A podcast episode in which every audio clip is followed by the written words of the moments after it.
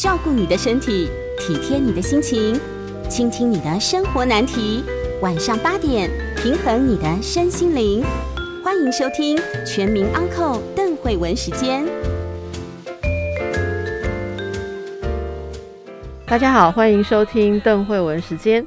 今天我们和作者崔顺华来谈他的新作品啊，这个新作品新书是由宝瓶文化出版的《猫在之地》，所以我今天的来宾就是作者顺华。顺华你好，哎，你好，晚安。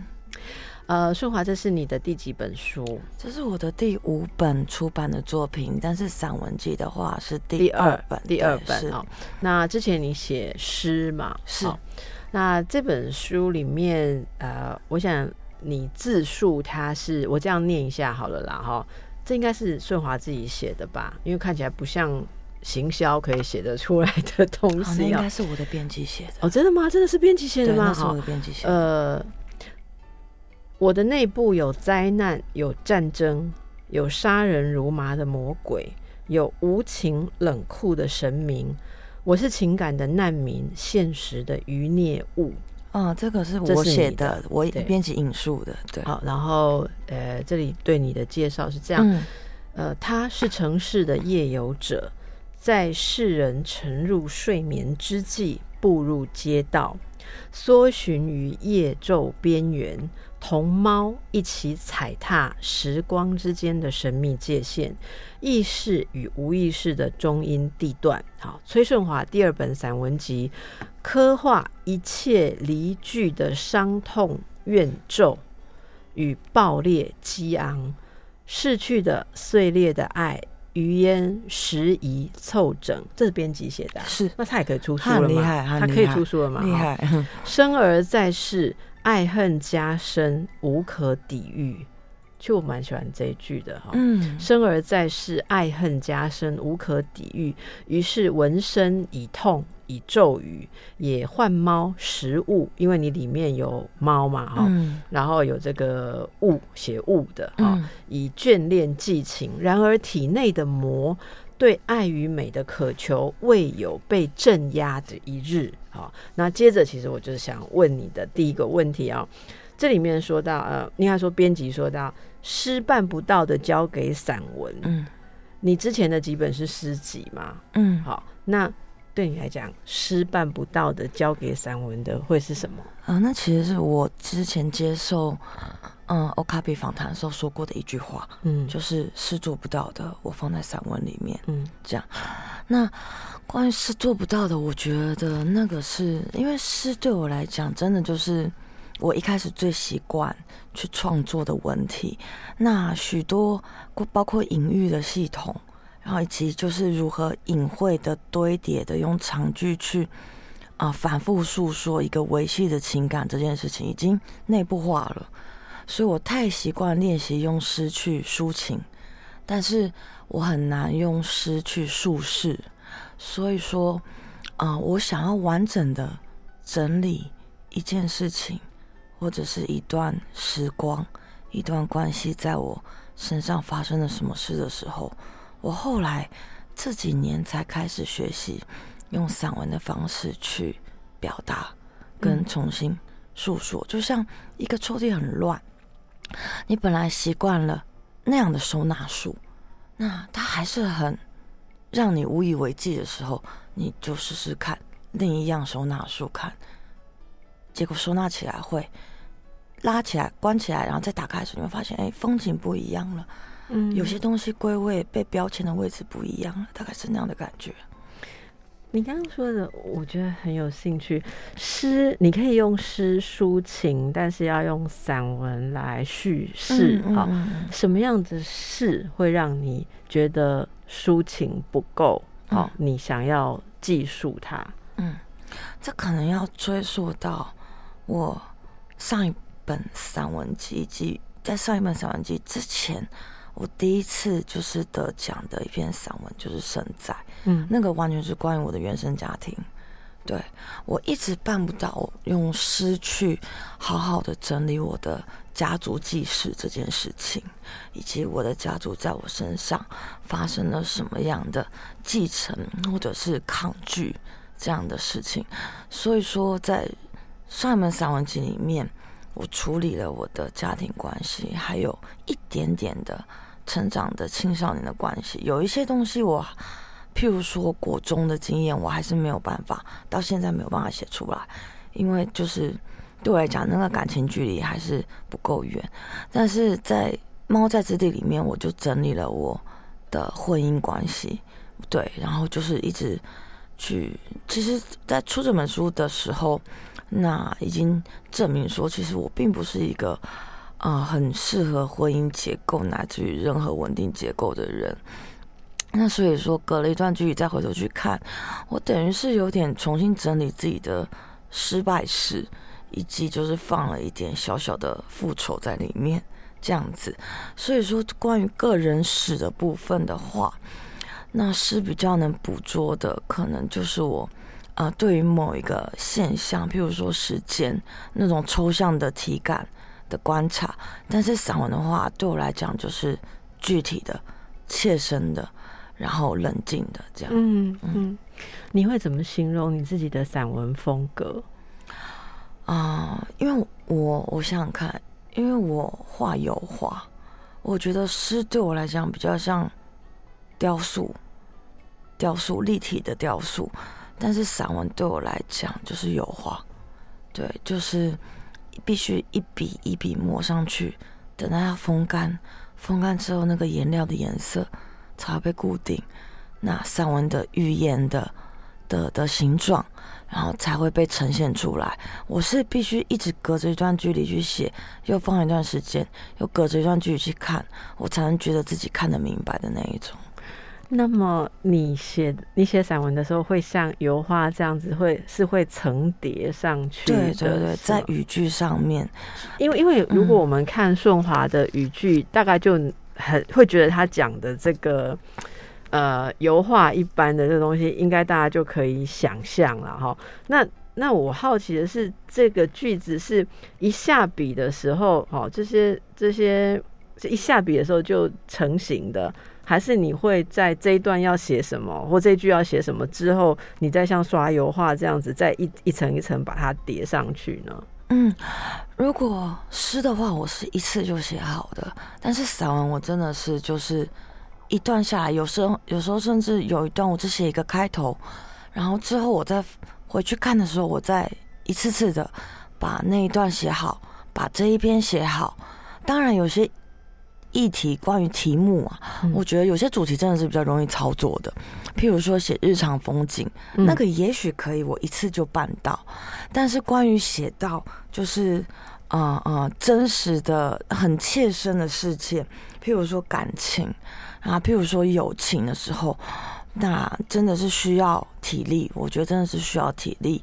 那，嗯，一层的加接着一层的，把不同的颜色混合在一起，把不同的语感跟文字混合在一起，看看你要会出现什么样的效果。这样子，我稍我稍微读一段，让大家感受一下你说的这个元素了哈。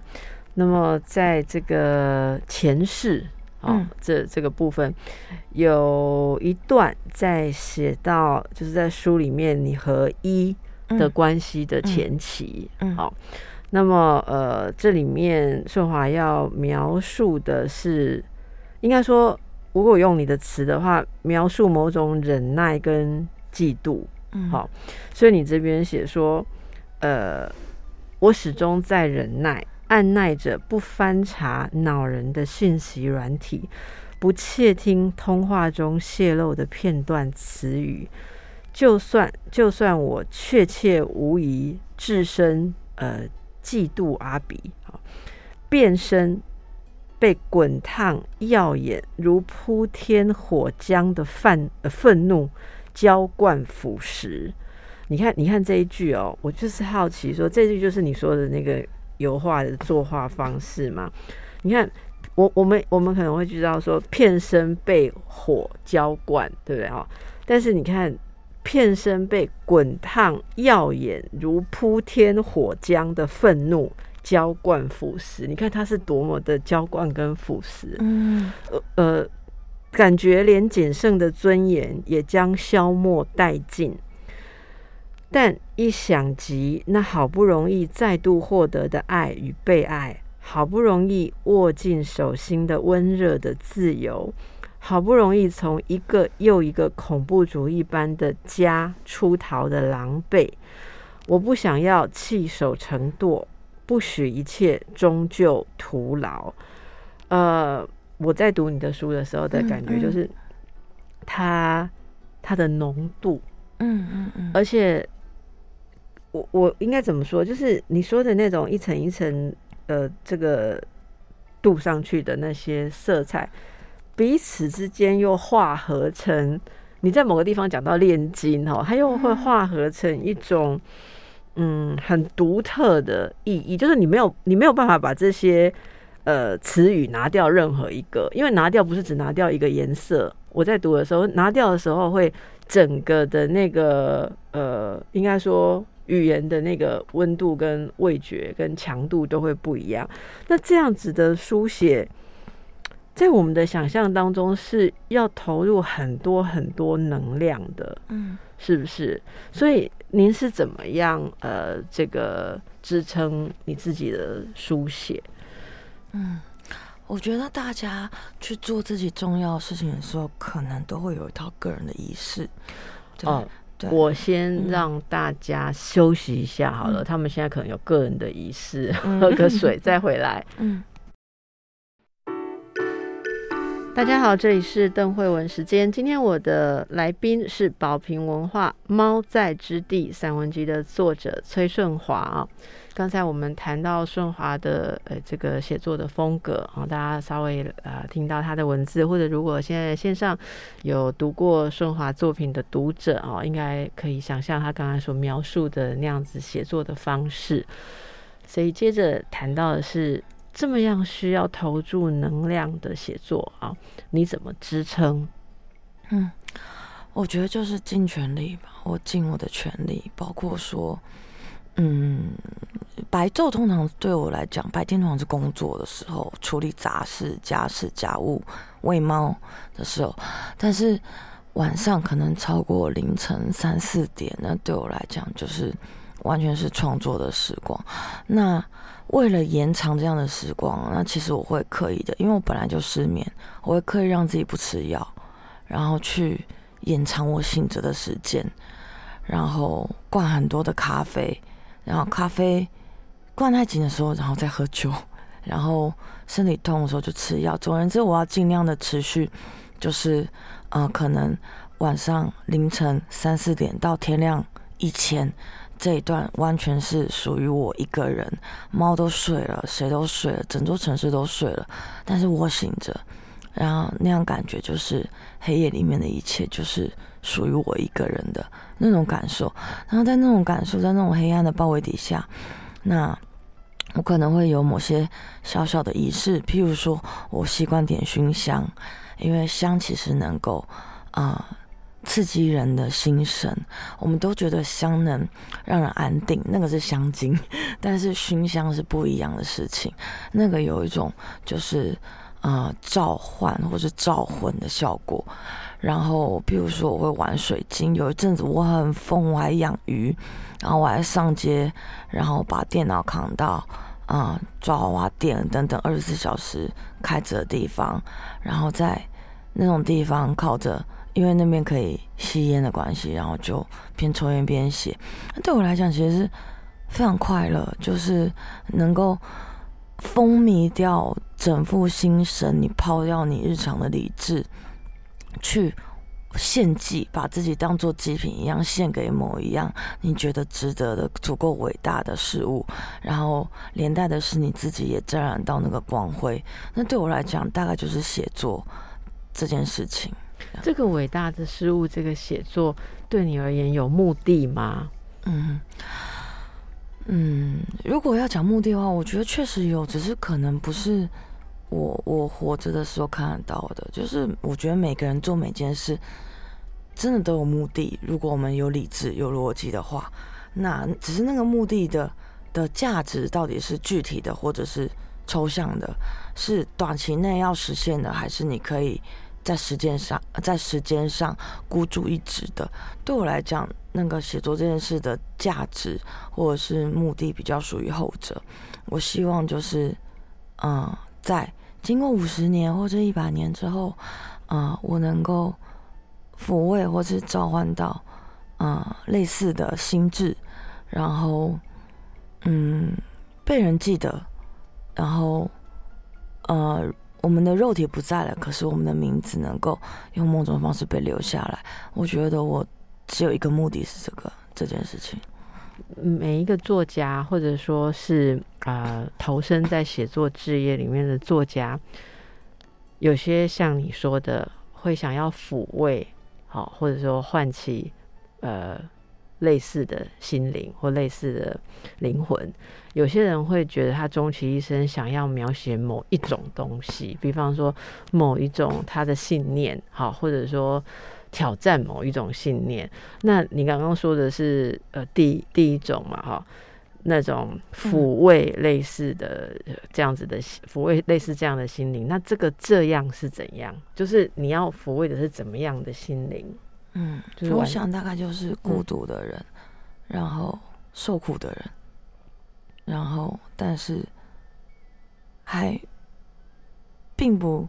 那么还还拥有某种能量或者生命力，有有一点有一点强韧，有一点知道自己要为了什么而挣扎而活下去的人，我希望能够，嗯，因为因为我自己可能会去把自己归类为这样的人，就是我我并不是很想活，可是如果要活，我就想活得比较好，然后也让我嗯重视的。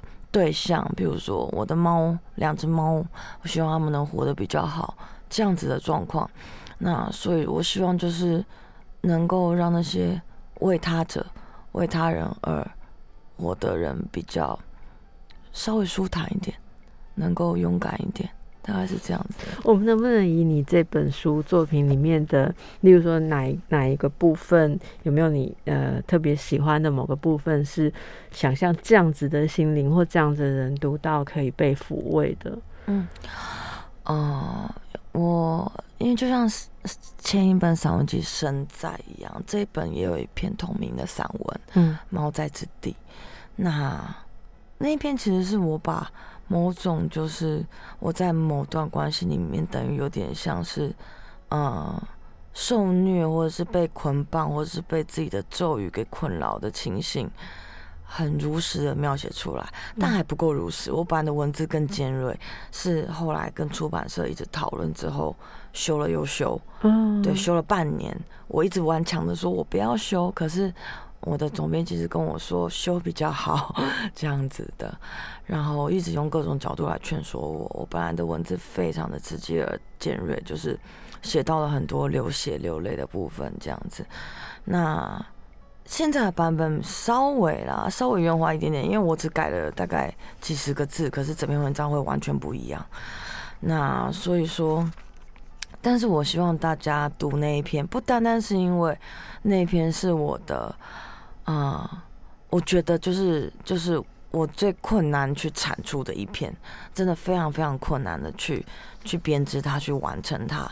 那那是我的很很曾经很痛苦的、很迷茫、很迷失的一段时间。你指的是我们里面的《猫在之地》这一篇哦，对，是。那我也希望大家看到，就是我里面写到，就是是猫救了我的命，嗯，是阿拜救了我的命，嗯。那如果没有阿拜，其实我不会存在。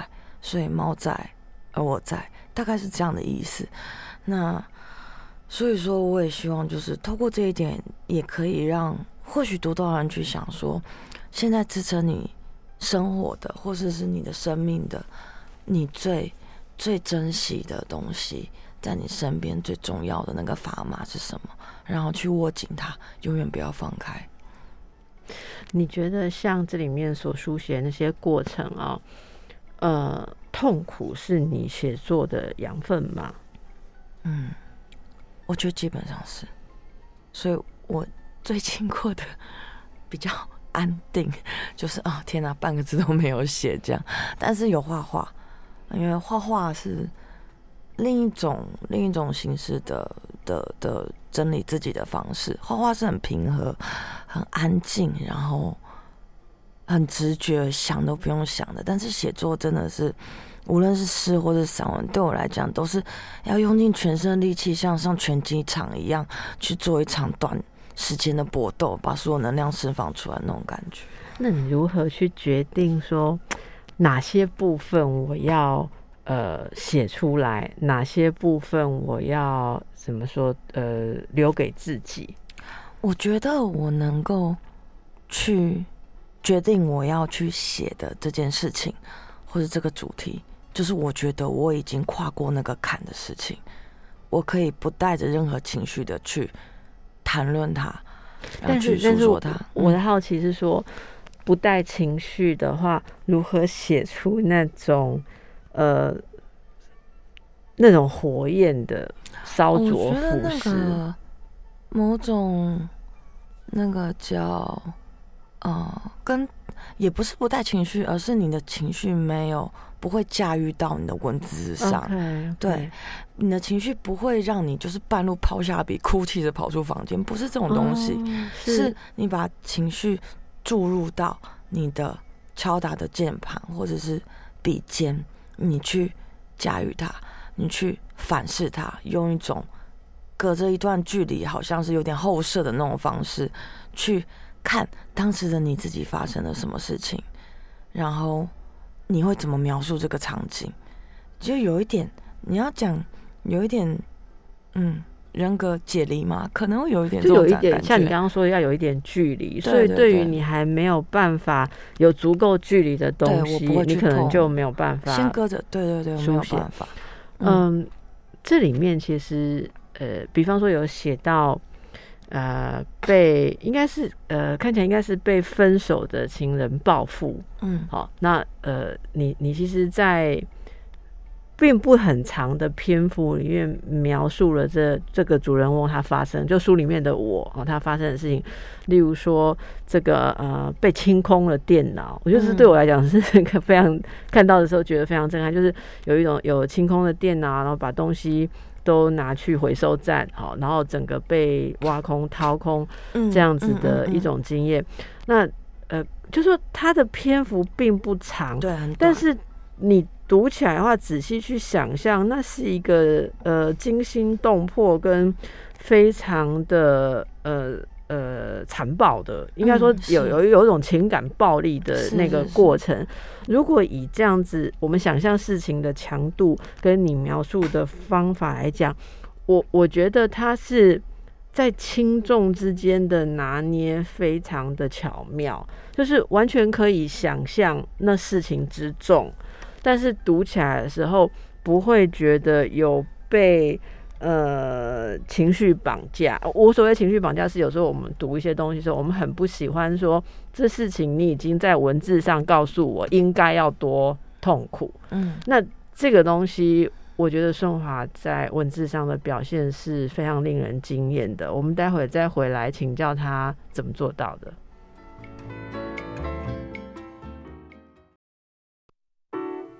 回到邓慧文时间，和我在一起的是崔顺华。顺华刚出版了他的第二本散文集《猫在之地》，那之前他有很多本诗集，哈，那也得过呃文学奖。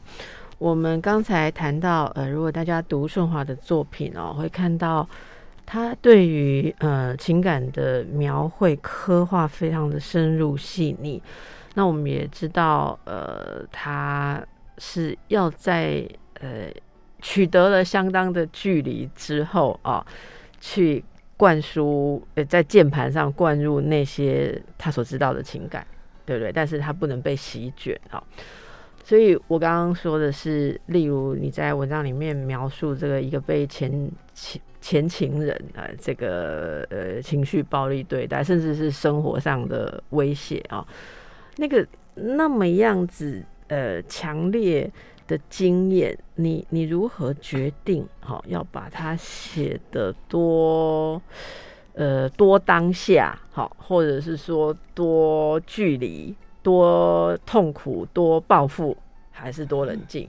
嗯，我觉得我会尽量控制自己自制，就是啊，我可会想要尽量用最精简，不是简单，是精简而且精准的文字去做最最有效的描述。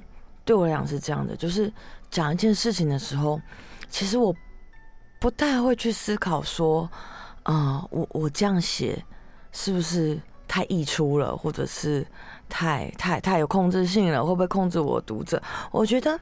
那个大家都是有判断力的成年人，嗯，成年人，所以就是大家各有各的判断。那这个我不去干涉，但是关于那个距离的拿捏，我觉得还蛮蛮蛮难叙述的，是因为它对我来讲很像是啊自我催眠，或者是说它对我来讲很像是一种解离的状态。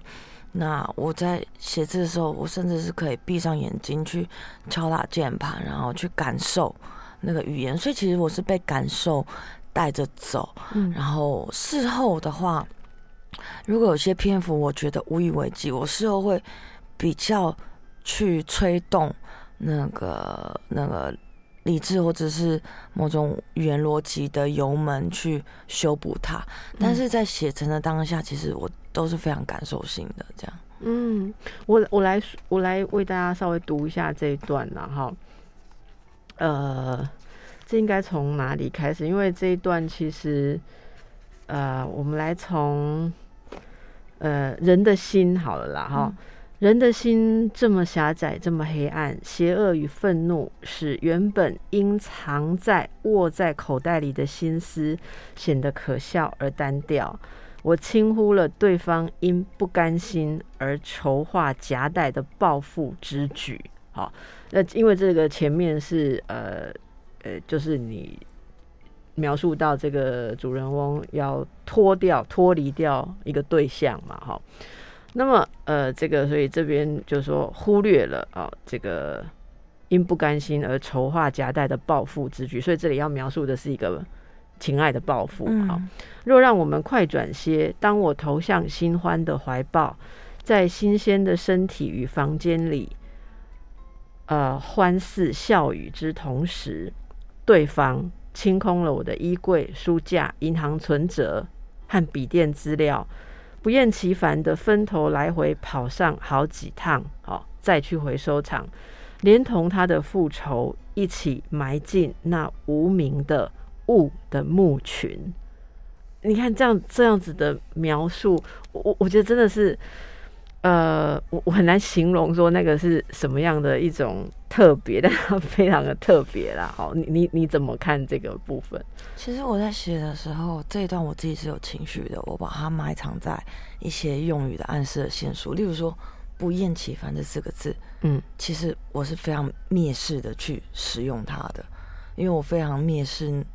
一个人竟然为了情爱的报复跑这么多趟，对对，我觉得这件事情非常 ridiculous，所以这里是站到了一个高度去 描述这件事情。是是是，对。那其实有更多的细节我并没有去描写，我只透露就是我觉得在散文里面适合透露的部分。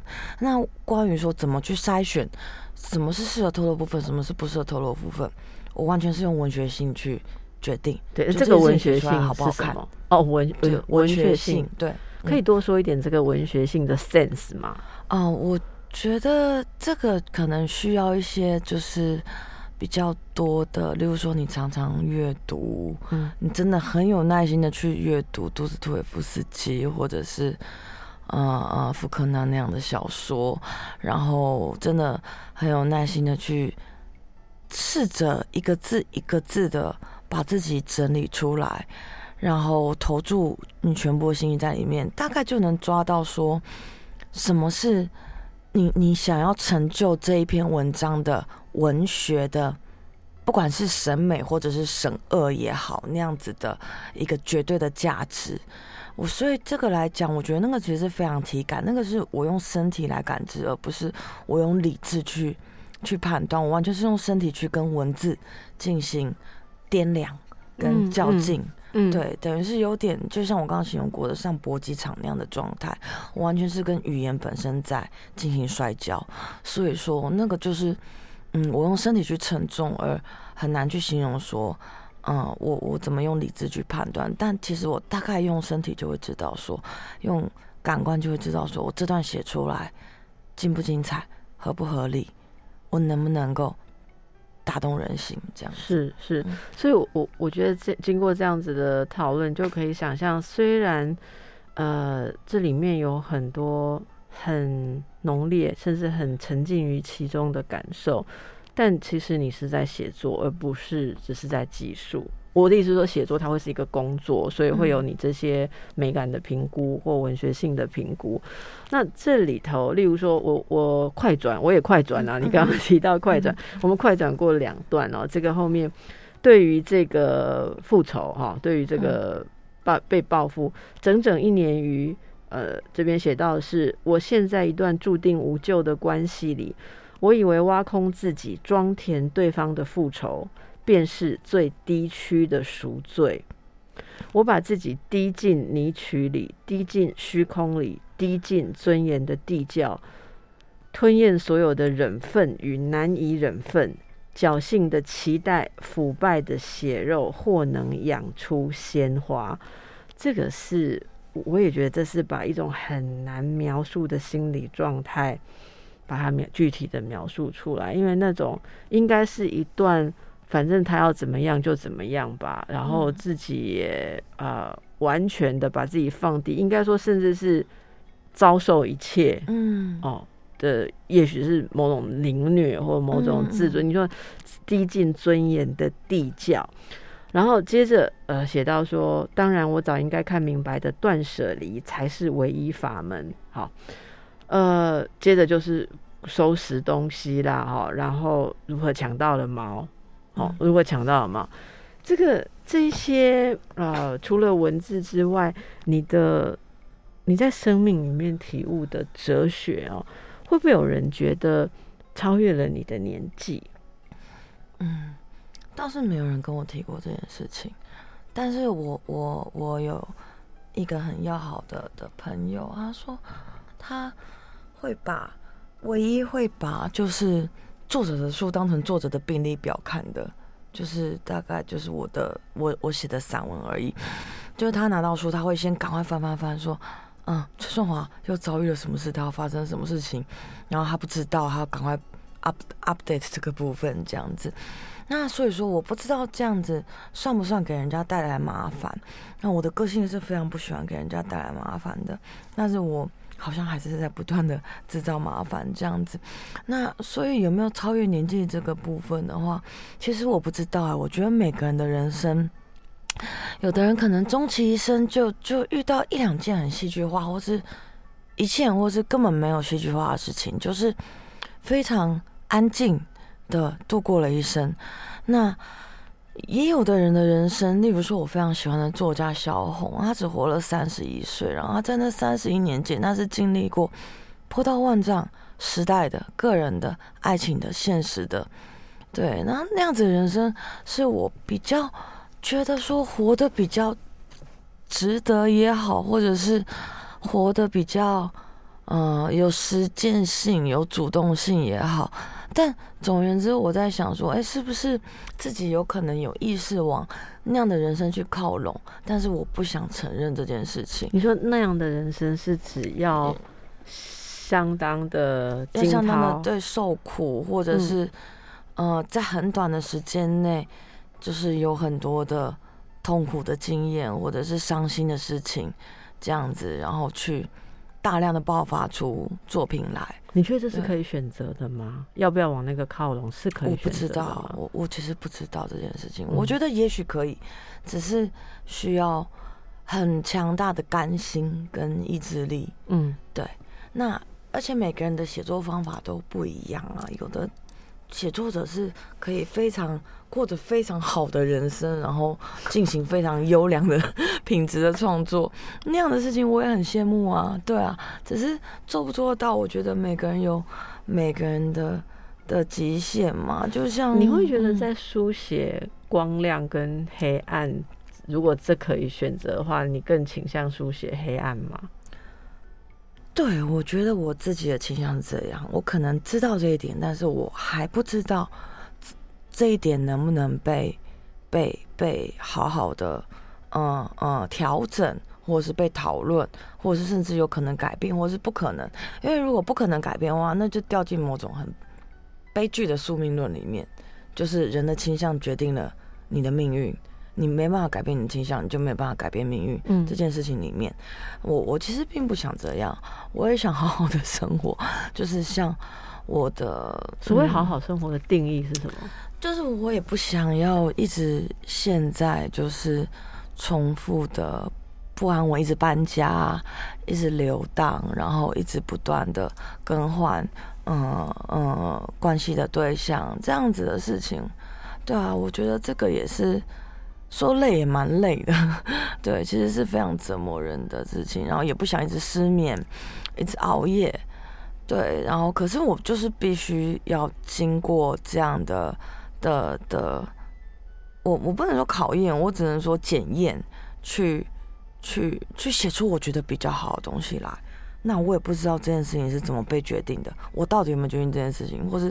其他人决定的嘛，我不知道。对，我相信你这样，你的这一个应该说非常中肯的自我观察，嗯，对于有在一样情况里面的人，真的是你刚刚所说的有一种被触碰、被了解的感觉。嗯，我们让大家稍微沉淀一下，待会再回来。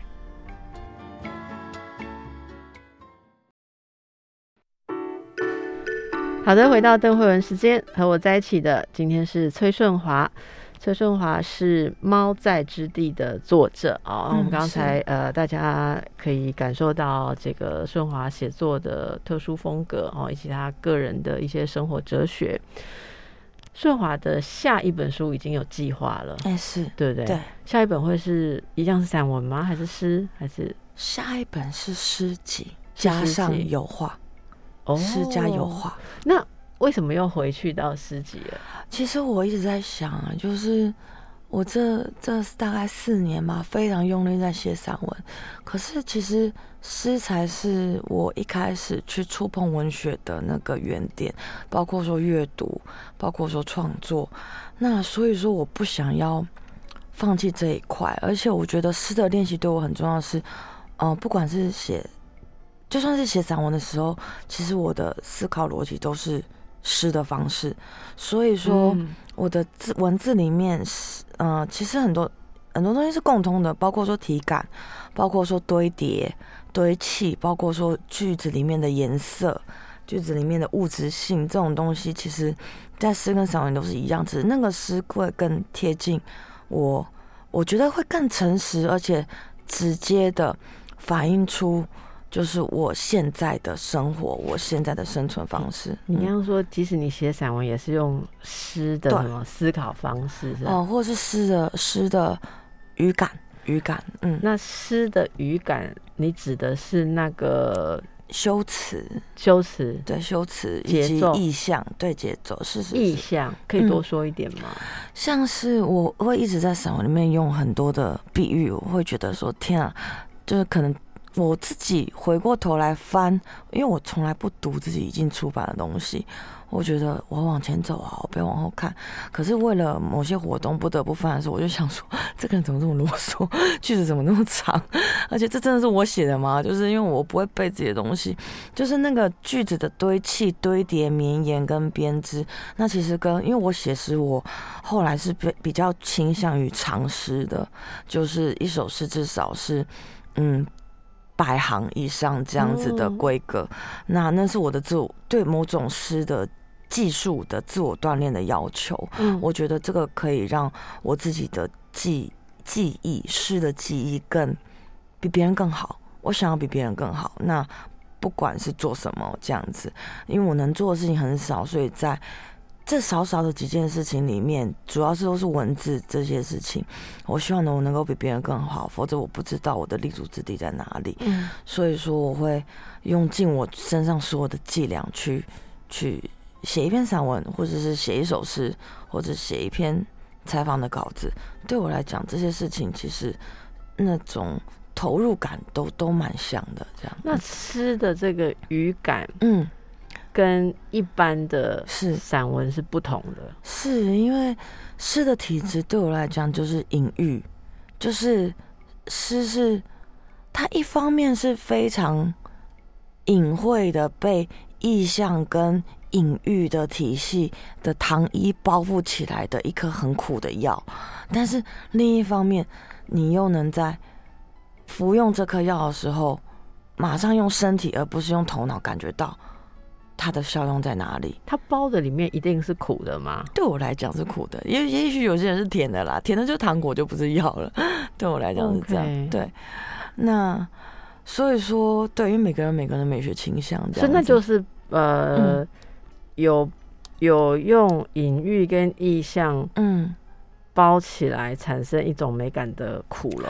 对，然后那个美感的那个苦苦苦的感觉，那个其实是关于，我会把它，我会把诗直接，其实，嗯，我现在所有写诗的行为行径，我都直接连接到生存本身这件事情，生存之苦。然后生而本身是之苦吗？我觉得生而为人就是受苦。是你认为生而为人是受苦？是。所以有没有人认为生而为人是乐？富二代吧，我不大清楚。我身边的人基本上都是辛苦的，然后需要努力的人。嗯，对，真的，我我我比较可能比较少接触，真的超乐观，然后觉得哦，我生下来我就是要快快活的人这样子。那包括我自己也是觉得说，也许从这些辛苦，从这些苦涩苦楚之中，某种生存的。真实，就是我想要去接触到，说到底什么是真实这件事情，就会被碰触到，被短暂的灵光一现，这样。嗯嗯，是，所以下一本作品我们会再看到这个主题的诗，是以及油画，以及油画。是。那么预计什么时候可以跟你的读者见面？这个作品乐观是两年内，两年观是两年，所以你的你的这个创作生产的速度大概是两年一本。因为油画的关系，其实诗的话对我来讲很快，嗯，可是油画很慢，油画得干，一幅油画干透了，特别是大幅的厚彩的油画干透，至少要三个礼拜到一个月。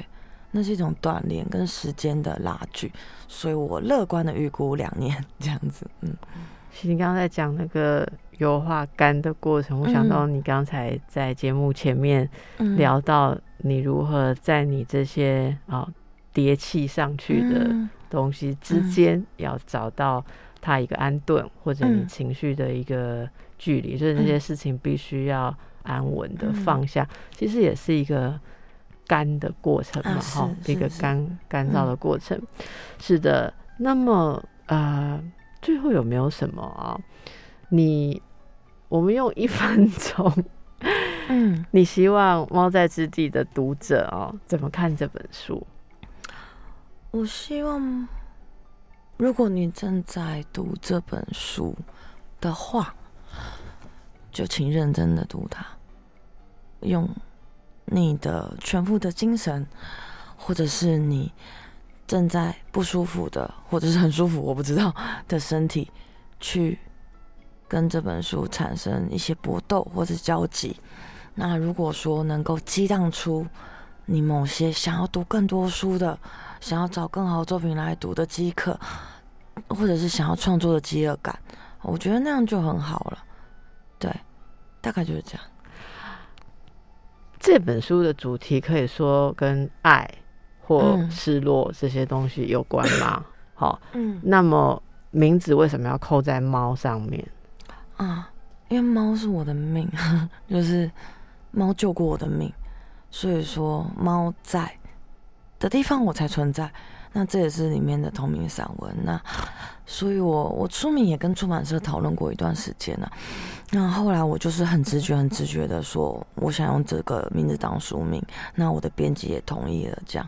那因为我觉得就是这个就是非常，嗯嗯嗯嗯，我也不能讲存在主义式，但是确实是跟存在这件事情以及，嗯，我当下存在，我是依靠什么而建立起来的的这个感觉息息相关的。OK，好的。所以如果你也在寻找存在的话，可以读读顺华的《猫在之地》。今天非常谢谢顺华跟我们的分享，也谢谢大家。